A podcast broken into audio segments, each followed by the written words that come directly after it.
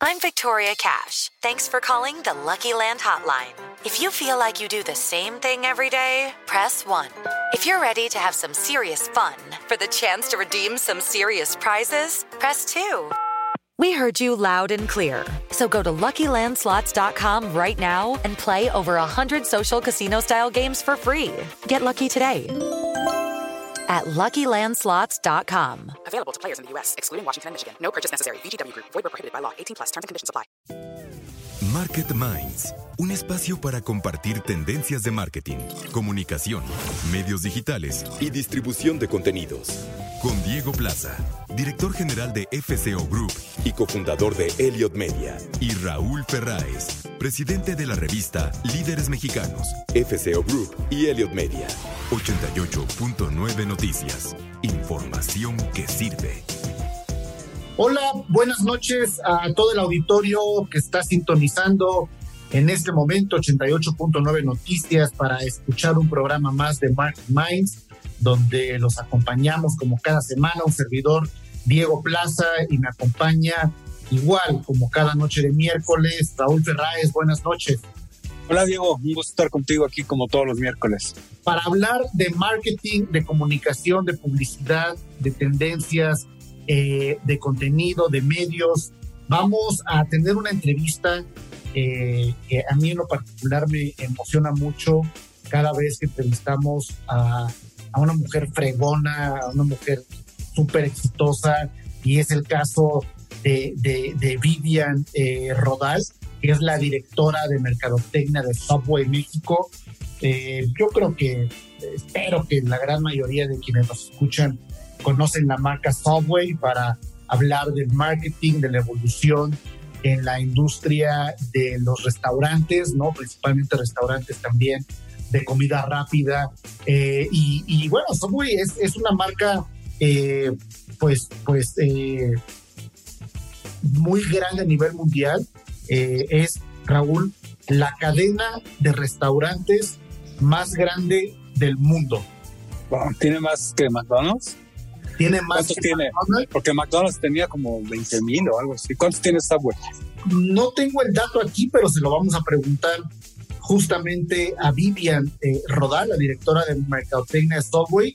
Pero, eh, pues al final, el dato que nos plantean es justamente esto, eh, y, creo que también vamos a hablar de una mujer eh, que ha pasado por compañías eh, como obviamente Nestlé, como bueno, ahora en Subway, pero también estuvo en Escribe, donde también estuvo en Pizza Hut, ya, ya estando en Premium Restaurant Brands. Entonces, bueno, una entrevista muy, muy, muy emocionante con, con Vivian Rodal. Eh, y vamos a tener también, Raúl, como cada eh, semana, nuestra mesa marquetera con Claudio Flores, que, que, ya se reincorporó al 100% después de, de, unos temas de salud, y Sebastián Patrón, eh, Claudio, presidente de AVE México, y Sebastián, director ejecutivo de Advertising Week Latinoamérica. Y bueno, me quedo con la duda, Raúl, justamente de, de, este tamaño de la compañía, pero bueno, ya, ya nos lo platicará Vivian más adelante. Pero bueno, ¿qué, qué, ¿Qué ha pasado en nuestra industria durante estas, estos días, Raúl? Bueno, digo, pues tenemos eh, ahorita muy caliente aquí en México el tema de la ley Monreal, que la verdad es que ha causado eh, muchísimos eh, comentarios negativos de la industria. primero se dice que es una ley que se hizo a, partir la, a partir del desconocimiento de cómo realmente funciona la industria y es algo que se ha caracterizado mucho yo creo que esta administración, ¿no? De por querer, por querer controlar o querer eh, eliminar vicios de corrupción de otros sexenios, están eh, eh, haciendo cortes brutales a, situaciones que no lo justifican. Y yo creo que esto de la ley Monreal sí va a afectar mucho a la industria, va a afectar mucho a muchas empresas de comunicación, agencias de publicidad. Y deja tú temas de, de transparencia para con los clientes. Yo creo que al revés, Diego, va a complicar muchísimo la administración de las inversiones publicitarias, porque justo para eso contrata un cliente a una agencia, para que le solucione, para que le facilite, para que le administre administre sus recursos para poder tener una, eh, una actividad eh, publicitaria mucho más fluida, mucho más rápida, mucho más eficiente. Y esto lo único que va a hacer es que va a complicar las cosas de una forma brutal. De verdad, ojalá que la AVE, encabezada por nuestro amigo Claudio Flores, logren echar para atrás esta ley o por lo menos que haya una reflexión profunda al respecto sobre todo asesorar, Raúl. O sea, el trabajo también de una agencia no es meramente transaccional, es un trabajo intelectual, un trabajo creativo, un trabajo eh, justamente de, planeación estratégica, ya sea de medios o de publicidad, donde pues ahí es donde está el valor eh, de esta intermediación, como tú bien mencionas, de, de, de, de construir justamente eh, la comunicación de la marca y su presencia en los diferentes medios de comunicación a través de la publicidad. Entonces, hoy básicamente lo que se plantea es la eliminación de cualquier figura intermediaria en la inversión de publicidad entre una marca y el medio de comunicación.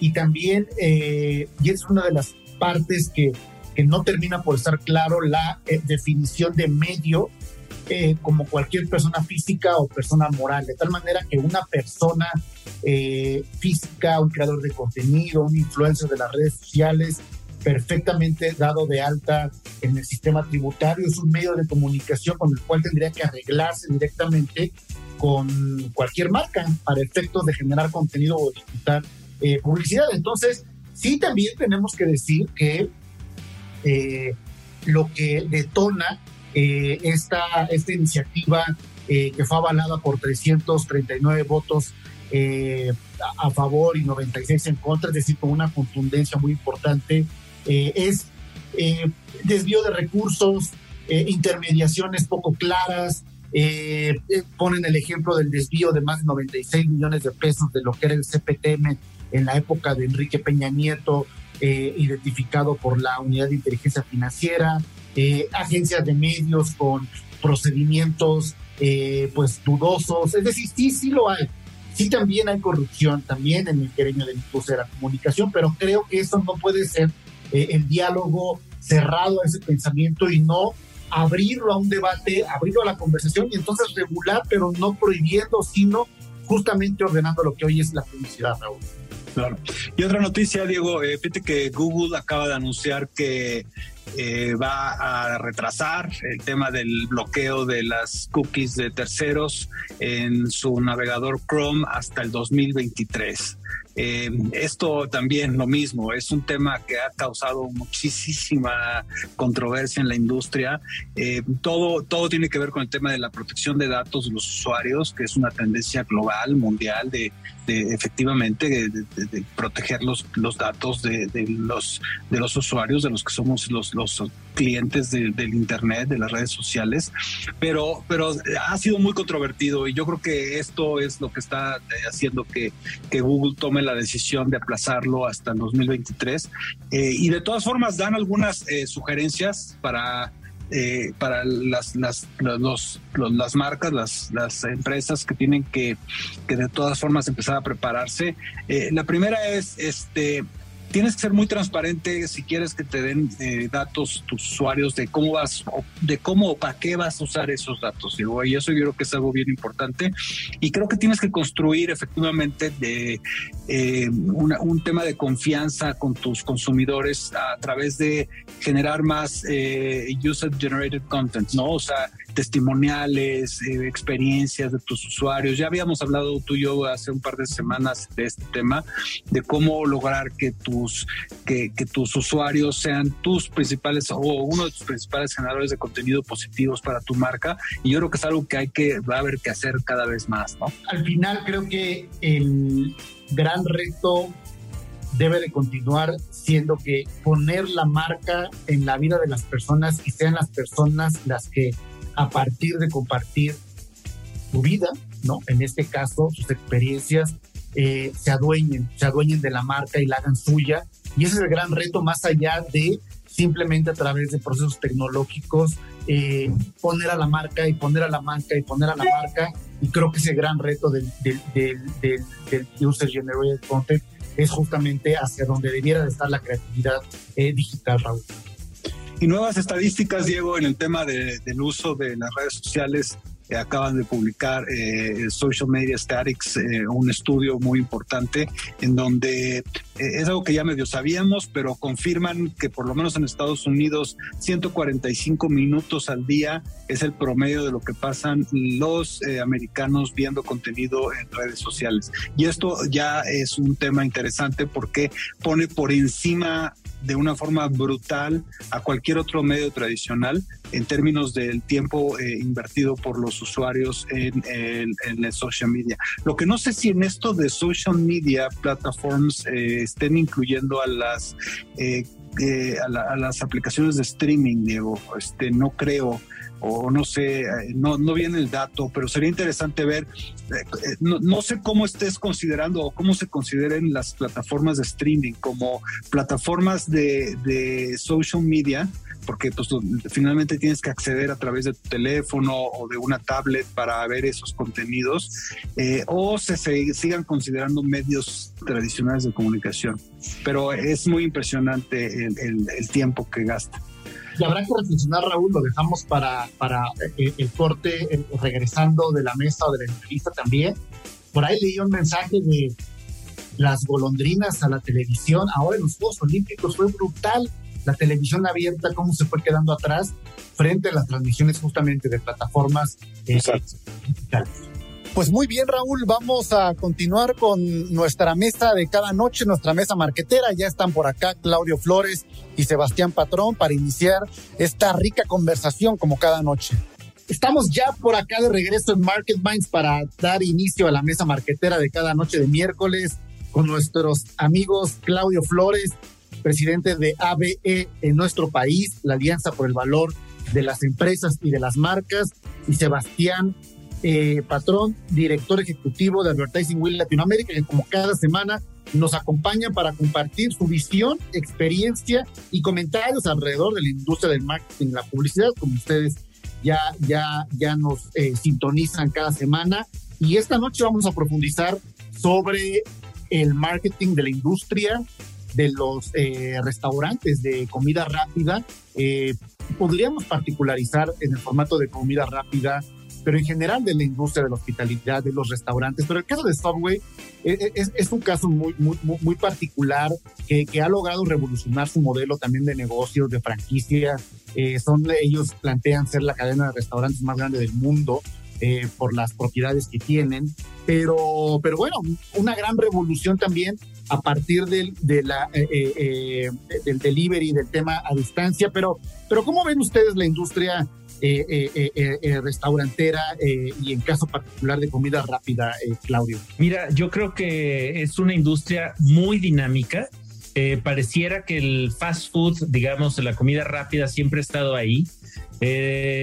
parece que no, no ha pasado mucho tiempo, Raúl, desde aquella primera franquicia de McDonald's que llega a México y genera unas colas, se vuelve portada en proceso incluso, ¿Cuántas décadas han pasado desde que hoy, desde, ese, desde esa etapa hasta hoy que tenemos una, un mercado muy consolidado, muy desarrollado, muy maduro de cadenas eh, de, comida rápida en México, presencia de cadenas globales, pero también presencia de cadenas nacionales que han logrado insertarse en este segmento, que me parece eh, que siempre ha estado muy preocupado por mantenerse, digamos, en la cresta de la ola. Ha sufrido transiciones importantes. Hubo una ola reciente de búsqueda de opciones más sanas para tener ser, alejarse de esta satanización que ha sufrido la comida rápida. Y hoy cada vez estamos viendo más eh, cadenas y más propuestas de valor que se alejan de la alta saturación en grasas, de las azúcares.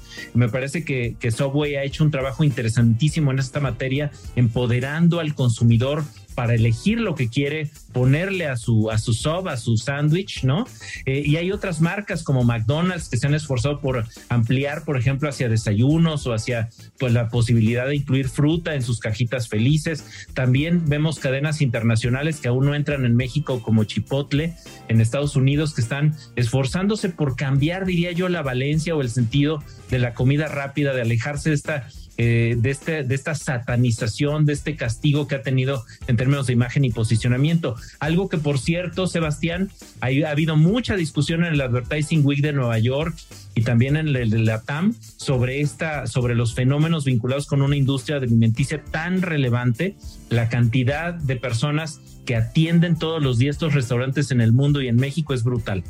Muy bien, bueno, eh, rápidamente tenemos que ir a un corte como cada 15 minutos al reporte tráfico y clima. Eh, aquí en 88.9 Noticias y regresamos rápidamente para continuar con el tema. Market Minds con Diego Plaza y Raúl Ferráez. Un espacio para compartir tendencias de marketing. 88.9 Noticias. Información que sirve. Ya estamos de regreso para continuar con la mesa marquetera de esta noche. Adelante, sigamos con la conversación.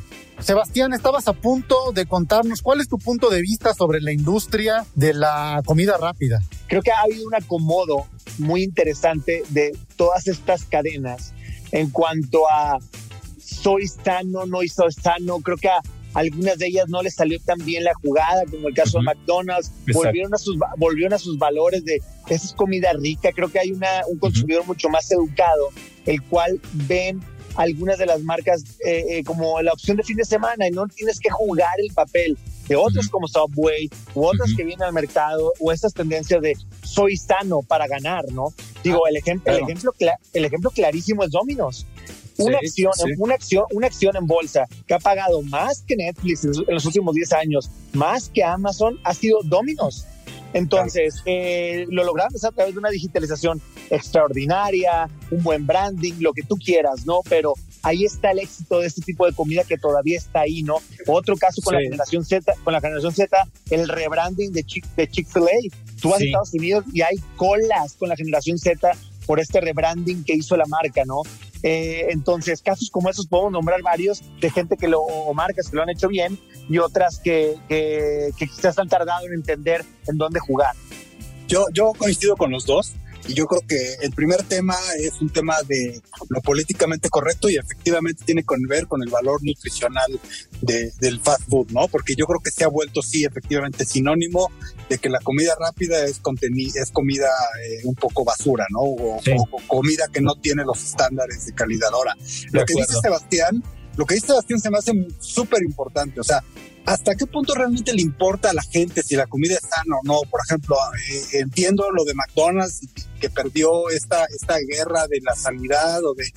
Pero, por ejemplo, lo que hizo el año pasado McDonald's con los Travis Scott en Estados Unidos fue un fenómeno brutal. Entonces, también yo creo que hay millones de consumidores que aunque el tema de, lo, de lo que sea sano o no está ahí atrás en, en, una parte de su cerebrito, ¿no? Este, molestándote, finalmente están consumiendo todas estas eh, comidas rápidas. Entonces, la gran guerra y, el, gran, el, gran reto de las marcas es cómo logran atraer a esos millones de, personas que efectivamente no les importa si sus comidas son eh, totalmente sanas o no, ¿no? ¿Qué opinan? Coincido, Raúl, con lo que planteas. Creo que esto también tiene que ver con esto, un concepto que le llaman share of stomach, ¿no? Es decir, qué participación tienes en la capacidad de consumo alimenticio, gástrico, digamos, de las personas y qué, y qué, y, cómo juegas en ese, digamos, en esa ecuación. Me parece que eh, cada vez más vemos marcas que están entendiendo claro que es muy importante mantener un posicionamiento, una diferenciación y no pretender ser eh, pues monedita de oro. Creo que esto que menciona Sebastián sobre el caso de McDonald's es muy claro. McDonald's en algún momento pues decía, oye, es que me, dicen que soy chatarra, soy el ícono de la comida chatarra. Entonces de repente pues a cambiar por, por plátanos o manzanas, las papitas, etcétera, cuando en realidad su core, el negocio donde, donde está el, el acento, el centro de su propuesta de valor está en la indulgencia en el dar un espacio lúdico, entretenido, ¿no? Este de, de alimentación este, con ciertas características, por supuesto, que quizá no sean las más sanas, pero sí son las más satisfactorias emocionalmente para sus, para sus consumidores. Eh, quien, quien le gusta el helado de McDonald's o las papas de McDonald's, este, por poner uno de los ejemplos, uno de los jugadores de comida rápida, pero también eh, entender que el consumidor está balanceando su ingesta, eh, quizá teniendo un desayuno más saludable luego una comida más indulgente y luego una cena más saludable. Y que cuando tú pretendes ser saludable y al mismo tiempo lúdico, quizá te estás quedando sin posición clara, ¿no? Y no estás logrando diferenciarte. En ese sentido, estoy de acuerdo con ello. Y te, y te digo algo, Claudio, y también les digo algo, y eso no significa estar exento totalmente de estas nuevas tendencias. Eh, te pongo un ejemplo, McDonald's está introduciendo este Beyond Meat, esta, esta meatless hamburguesa en, en, el mercado con, con, con, buen éxito, ya te transparentan un poquito más de dónde viene la carne de las hamburguesas, temas de sustentabilidad, o sea, también juegan con eso, pero como tú dices, ¿no? Quizás no les salió también esta parte de, ah, ahora cambio el french fries por plátanos y uvas, pues a ver, o sea, ¿de qué estamos hablando? Asumir lo que, asumir lo que eres, ¿no? Y esta congruencia de, de pues, pues es, es, un tema de la cultura del antojo y se vale. Yo creo que está más bien también en la educación alimenticia del propio consumidor, ¿no? El, las porciones. Hoy un amigo me decía, pues no es tanto eh, qué, sino cuánto, ¿no? Entonces, claro. comes McDonald's todos los días, creo que por ahí hay un, un este... Sí, super fat me. Ajá, algo así. De, de, creo que si comes un mes, no sé cuántos kilos subes y, y, y, bueno, eso ya es una decisión también de cada, de cada persona, pero vamos al reporte, chicos, nos tenemos que despedir. Muchas gracias como cada semana. Nos vemos la próxima semana en la mesa marquetera de Market Minds con Claudio Flores y Sebastián Patrón. Vamos al reporte de tráfico y clima y regresamos rapidísimo a más de Market Minds. Market Minds con Diego Plaza y Raúl Ferráez. Un espacio para compartir tendencias de marketing. 88.9 Noticias. Información que sirve. Estamos ya de regreso en Market Minds aquí en 88.9 Noticias. Como les habíamos adelantado, vamos a tener una entrevista muy interesante con Vivian Rodal Rubio, quien es la directora de Mercadotecnia de Subway México, una cadena de restaurantes de comida rápida que seguramente todos nuestros audioescuchas eh, pues no solamente conocen, sino seguramente muchos son eh, fans y clientes recurrentes. Eh, es, un, es un gusto platicar contigo, Vivian, eh, para hablar de la industria, justamente de los restaurantes de comida rápida. Me gustaría primero eh, revisar tu semblanza y ver la enorme cantidad de compañías también en las que has trabajado. Iniciaste en Danone en 2003, estuviste en Henkel, que es esta compañía de lápices adhesivos y pegamentos multiusos para quienes nos escuchan. También estuviste en Nestlé manejando la división de helados. Eh, también has trabajado en Escribe, donde fuiste la primera mujer que ocupó una dirección en la empresa. Hemos hablado aquí en Market Minds de liderazgo de las mujeres. Hace poco platicábamos con, con Verónica, la CEO de Ogilvy, sobre este tema también. Y bueno, eh, también ya estuviste en Pizza Hut como directora comercial y ahora tienes justamente esta relevante posición de directora de Mercadotecnia en México, la cadena de restaurantes más grande del mundo. Así nada más, Vivian. ¿Cómo estás? ¿Cómo te encuentras? Buenas noches. Hola, Diego. ¿Cómo estás? Muchísimas gracias y muy buenas noches a todo tu auditorio. ¿Por qué, no, ¿Por qué no nos ayudas primero a entender sobre la compañía, sobre la marca? ¿Cómo funciona el modelo de negocios de Subway? Eh, acabo de mencionar el tamaño de la compañía, pero, pero ¿cómo funciona el modelo de negocios para quienes no entienden cómo es no un restaurante quizá convencional en el modelo? Claro que sí, Diego. Mira, nuestro modelo es evolutivo y es impulsado por dueños de franquicia que son empresarios y emprendedores y que han puesto su confianza y su patrimonio en, en nuestra marca, ¿no? Eh, y al final de cuentas son ellos quienes han llevado a hacer de Subway la cadena de restaurantes más grande del mundo y también de México. En México contamos con alrededor de 760 restaurantes que son operados por más o menos 450 dueños de franquicias y a su vez ellos emplean entre 5 y 8 artistas del sándwich. Quiere decir que se da empleo a entre 4.500 y 5.000 o más, o más personas.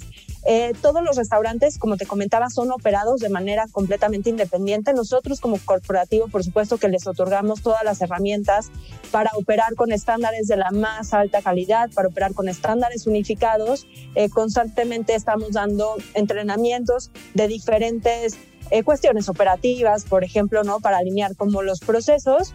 Y em, y algo que tenemos también es como, un, o lo que buscamos es tener una constante comunicación con ellos. Eh, llega a México en 1990 y bueno, como te comentaba, en estos más de 30 años, pues alcanzamos 760 restaurantes aproximadamente que nos ayudan a servir eh, alrededor de 25 millones de stocks, atender a más de 17 millones de invitados. Y eh, también creo que vale la pena mencionar que el suministro de nuestros productos es en alrededor de 85% proveeduría mexicana. Entonces, eh, bueno, más a, muy grandes rasgos eso es en México. Pues bastante, bastante notable, sobre todo esto que hablas del empleo y de los suministros, creo que es muy importante destacarlo, sobre todo porque venimos, espero que la palabra pudiera ser muy contundente, saliendo de una pandemia, espero que ya realmente estemos saliendo y creo que la industria de la hospitalidad, de los restaurantes, eh, ha sido de las más afectadas quizá o han tenido que evolucionar muy rápidamente. ¿Cuáles han sido los aprendizajes para ustedes en Subway a raíz de la pandemia y qué se quedó eh, para seguir aplicando? Sí, y justamente una de las cosas que acabas de mencionar, este speed to market y la velocidad de reacción, creo que son claves. Es algo que llegó y es algo que, que se tiene que quedar. Sin duda, tenemos que tener planes, tenemos que tener objetivos, pero también tenemos que ser absolutamente flexibles en decir lo que me funcionó ayer no necesariamente me funciona hoy y lo que planeé para hoy probablemente tenga que cambiar.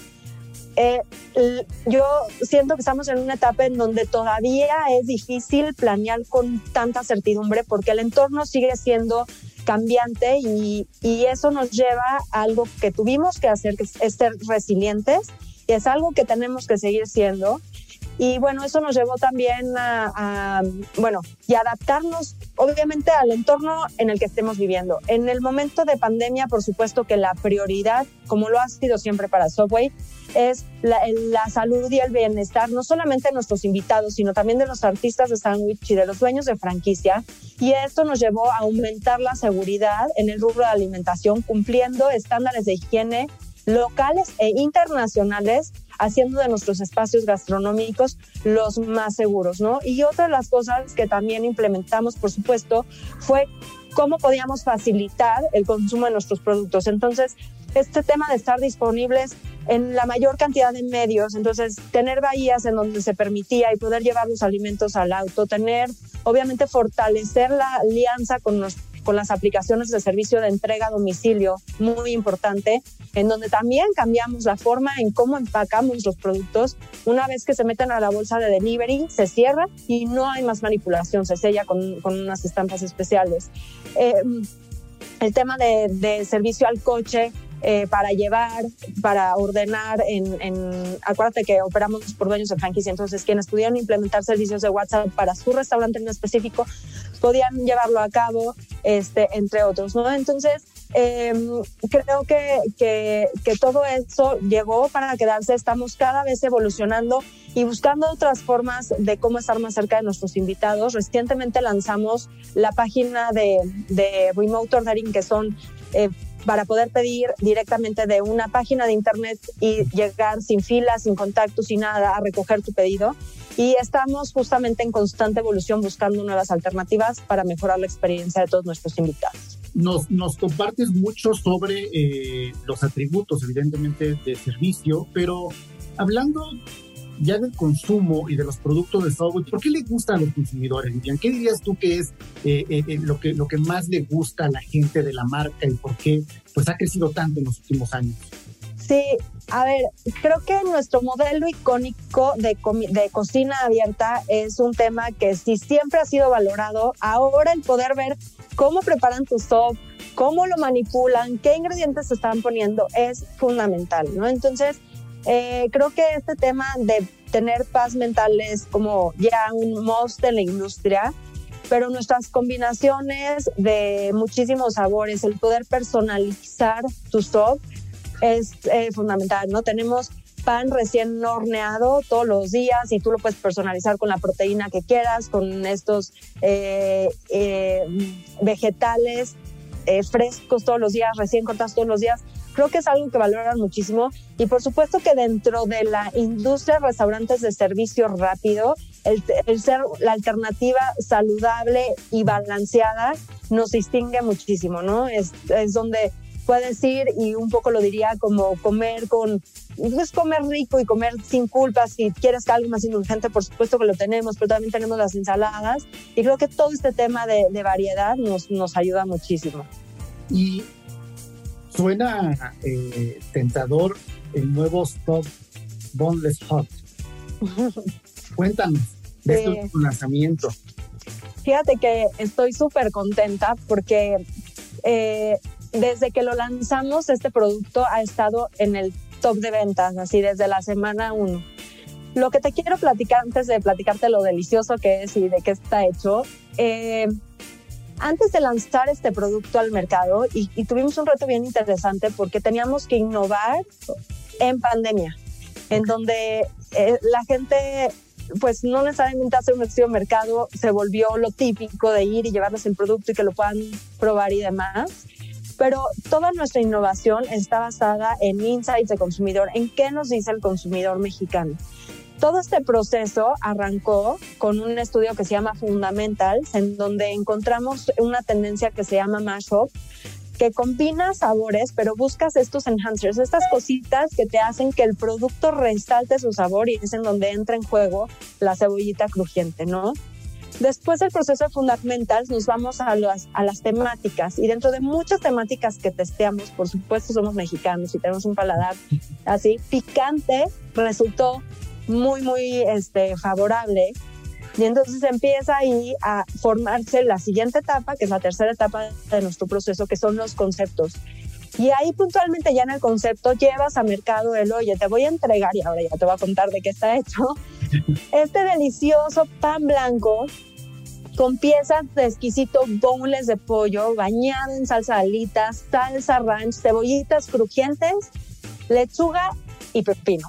Entonces, este, este, este concepto como tal fue evaluado súper bien y evidentemente dado los antecedentes, nos fuimos a un mercado prueba en la ciudad de Querétaro antes de lanzarlo a nivel nacional y dada la, la flexibilidad de nuestra industria, lo testeamos en, Querétaro y resultó favorable en todas las métricas, no solamente pues para nuestros invitados por tener un producto increíble, sino para nuestros dueños de franquicias, en donde su bolsillo sonó. Y esto es un tema bien importante porque si nosotros, como te mencionaba al principio, nos preocupamos por el patrimonio de nuestros dueños de franquicia y queremos que sí, que sus bolsillos suenen y que puedan tener siempre muchos más softwares, ¿no?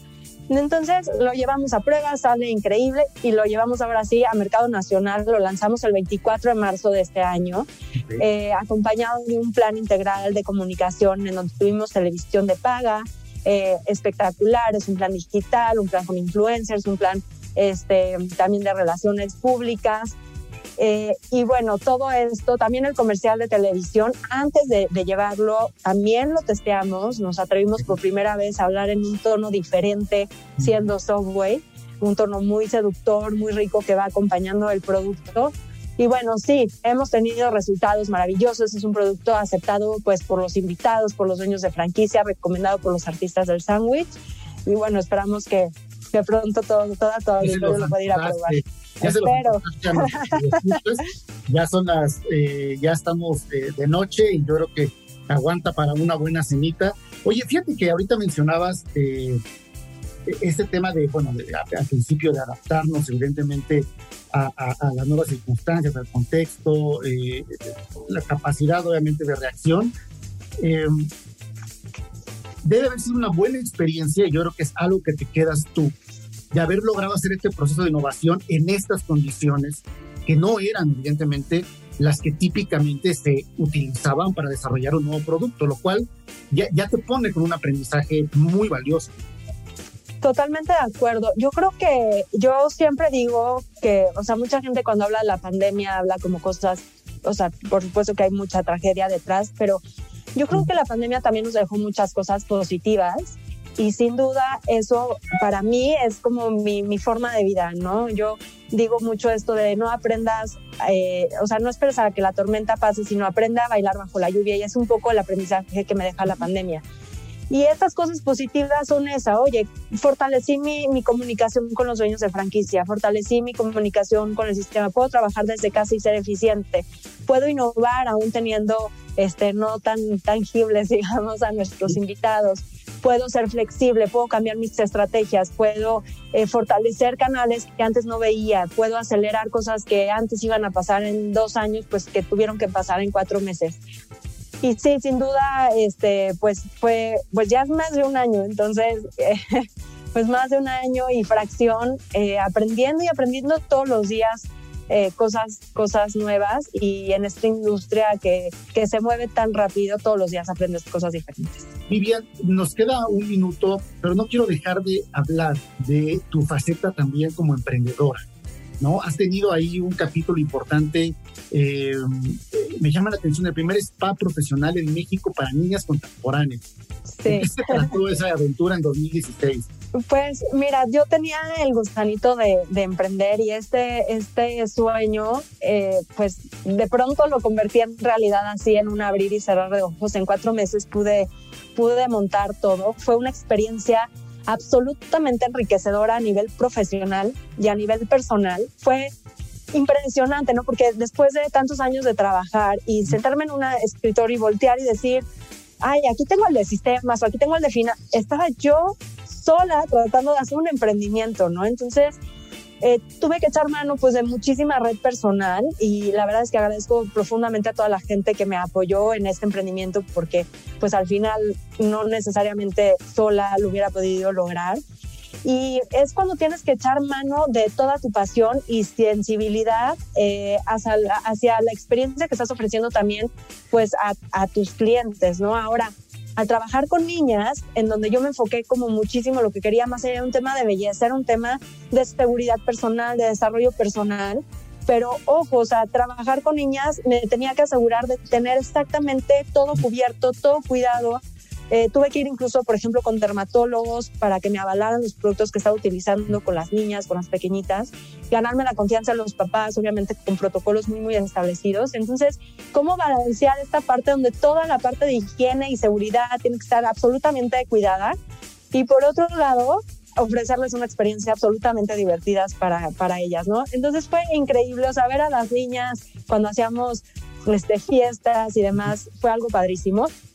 Y creo que además me deja esta experiencia ahora como, como directora de, de, de la marca Subway, en donde eh, trabajamos con, con, dueños de franquicia, de ponerme de su lado, ¿no? Y saber cuáles son sus preocupaciones, cuáles son sus inquietudes, cuáles son sus necesidades, porque pues al final yo sé lo que es tener la ilusión de un negocio propio.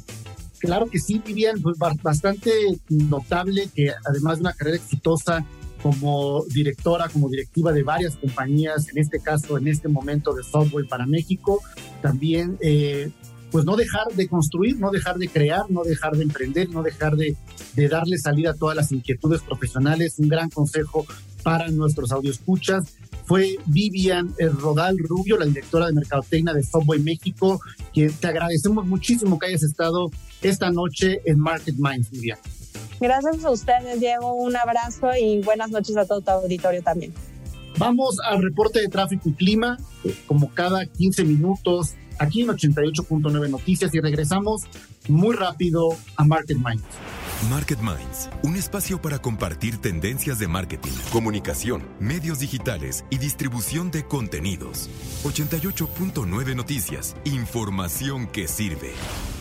Sin lugar a dudas, eh, Raúl, eh, esta entrevista con Vivian Rodal de, de Subway, la directora de Mercadotecnia de Subway México, que nos ha reflexionado justamente sobre pues eh, la capacidad evolutiva cada día más fortalecida que deben tener las compañías, las empresas frente a lo que ya hoy sabemos que es pues una aceleración de los cambios de planes, ¿no? Lo hemos vivido en los últimos dos años y creo que esa va a ser ya la constante frente a una certeza pues cada vez eh, más en especie en extinción, sobre todo en términos de negocios, del comportamiento del consumidor. Y, bueno, eh, eh, hay que seguirle el paso a Vivian Rodal como una de las directoras de marketing pues, más destacadas actualmente en nuestro país. Sí, pues sí. Y yéndonos ya para terminar el programa en otras este, notas varias, Diego, este, interesante también, eh, Sensor Tower acaba de publicar estadísticas de las aplicaciones más eh, descargadas el año pasado eh, en, este, en, en, tanto en Apple Store como en Google Play. Y la número uno por mucho es Zoom el año pasado casi llegó a 43 millones de descargas Zoom. Eh, la segunda es eh, TikTok en, ambas plataformas, llegó casi a 25 millones de descargas. Y luego se mantienen las, las tres grandes muy parejas, Facebook, Instagram y YouTube. Eh, YouTube un poco más fuerte en ciertas categorías, pero más o menos similar, o sea, traen entre pues, casi las tres andan alrededor de 10 millones de descargas anuales. Eh, obviamente estas son descargas nuevas, o sea, unadas a todos los que ya eh, cuentan con las aplicaciones. Y, no es y no era de esperarse que pues la, aplicación más descargada de las plataformas de streaming es eh, sigue siendo Netflix digo. Sigue siendo Netflix. Fíjate que ahorita que mencionas eh, el tema de TikTok, eh, recientemente ha habido cambios justamente en el, eh, en el equipo y acaban de nombrar a Gabriela Comaceto como directora de soluciones de negocios globales para Latinoamérica. Y creo que es importante porque creo que justamente frente a, esta pues competencia ¿no? entre plataformas de contenido de larga duración como Netflix y redes sociales, plataformas de short content como TikTok, está habiendo eh, unos vectores cruzados. Ves, por ejemplo, estas plataformas como TikTok yendo a una mayor duración en los formatos, en tiempo, pero por ejemplo está YouTube, Raúl, creando shorts, que es contenido de corta duración. Entonces, claro. el punto medio, ¿qué quiere ver la gente? más, más, más largo, más corto, vaya, Sí, eso es un gran reto y ahí es donde ves a los gigantes dándose hasta con, ¿no? con todo, Diego. Y, este, y pues va a ser ahí, es la, es, ahora sí que es la carrera por la atención de las audiencias, ¿no? Y eso es algo muy interesante que está sucediendo y que creo que lo vamos a ver eh, fuertemente eh, en, el año que entra, eh, que definiciones, ¿no? Porque además vienen ahí algunas otras, ¿no? Que están, lo hemos dicho, fuertes. lo hemos dicho, Raúl, que interrumpa, perdón, pero el mayor competidor de esta conversación es el tiempo libre de las personas. Claro. Sí, sí, sí. Sí, sin lugar a dudas. Pues fíjate que, hablando de, aplicaciones, este, las eh, aplicaciones que más dinero ganaron el año pasado eh, eh, no tiene nada que ver con, bueno, sí tienen que ver con contenidos, porque la número uno es YouTube en términos de, los ingresos. Pero ¿sabes quién está en la número dos, Diego? Es Tinder. Este, con más ingresos. O sea, este tema de, de las citas y de la pandemia me sigue causando muchísima curiosidad, ¿no? Este, qué pasó ahí, porque hemos ya hablado varias veces, ¿no? De tanto Tinder como Bumble están entre las eh, aplicaciones con más ingresos el año pasado. Obviamente también está Disney Plus, Pandora, Twitch, Hulu, Netflix, HBO, HBO, Google One, pero fuera de las que pensarías clásicas, pues estas dos, ¿no? Está, está simpático. Porque además ni siquiera creo que suceda eh, salir del match a lo físico en el momento en que hay menos interacción social física, pero entonces es la necesidad de sentir que estás generando relaciones y amistades. No sé, es complejo, Raúl, como bien mencionas, y más que en este momento esté sucediendo eh, eh, eh, este crecimiento. Bien. Y, ya para terminar, eh, otro tema, Diego, es eh, lástima que la verdad me, a mí me frustra mucho, y lo hemos platicado ya en varios programas, la falta de datos, de información que tenemos aquí en México eh, sobre el, comportamiento de muchas de estas este, estadísticas que sí las logran hacer en Estados Unidos. Por ejemplo, el tema de, de, este año, cómo inicia el 21 en términos de influence marketing, interesante. en Estados Unidos ya el 39% de las marcas eh, planean gastar por lo menos un 20% de sus presupuestos en influence marketing. 39%, un 20%. ¿Sabes lo que eso significa, Diego, en términos de dinero? En millones y billones de dólares. El 23% de las marcas dice que van a, incrementar su, su presupuesto eh, en, influencers eh, eh, porque les ha funcionado muy bien. Y, solamente el nuevo el 9% de las marcas planean tener 40% o sea, más, casi la mitad de su presupuesto invertido en influencers, pero pues ya es significativo. O sea, que un 9% de marcas en Estados Unidos te digan que casi la mitad de todo su dinero de publicidad lo van a invertir en influencers marketing, eh, te está hablando de una tendencia eh, muy interesante, por lo menos en los Estados Unidos, en lo que se respecta a influencia digital. Y también es una especie de, vamos, cuando tú compras un producto, de lo que sea, el consumidor ejerce una presión frente a que el producto esté a la altura de satisfacer las necesidades, si no, la gente lo va a dejar de comprar. Y yo creo que cuando hablamos de influence marketing, hablamos de, influencers, de creadores de contenido, el hecho de que haya este crecimiento como el que tú planteas del lado de la marca en invertir en ellos es una fuerte presión para que ellos vayan a otro nivel, mejores contenidos. Es decir, también tiene que haber una, eh, un fortalecimiento, porque si no, este porcentaje de crecimiento de las marcas va a ir al revés, va a haber un desencanto, y creo que es un reto principalmente en México y Latinoamérica. Así es, digo, así es, y, yo creo que vamos a ver en las próximas semanas cosas interesantes. Eh, eh, importantes en el mercado. Esto que dices tú de, la entrevista de hoy te habla pues también de una realidad, ¿no? Del mercado de los alimentos, de cómo están manejando las marcas en los temas de atraer esas audiencias. Eh, yo espero, aunque ahorita estamos de nuevo eh, en lo más grave de la tercera ola de, de COVID, yo espero que eso no nos lleve a cerrar otra vez establecimientos, cines, restaurantes, clubes deportivos, etcétera. Y yo espero que no haya una saturación hospitalaria y eso nos, nos permita transitar eh, hacia, los temas de no tener que volver a cerrar la economía. Yo creo que sería gravísimo. Eh, sí, sí, vuelve a poner pues, muchas cosas en duda, Diego. No sé tú qué opinas, ¿no? Cuando muchas empresas, instituciones eh, pensábamos que ya la pandemia estaba quedando atrás esta tercera ola nos vuelve a replantear muchas cosas, pero bueno, pues será un reto, ¿no? Será un reto desde de cierre de año de ver qué pasa con los temas de la pandemia, cómo reaccionan las marcas, cómo reacciona la economía y, cómo finalmente cerramos este 2021.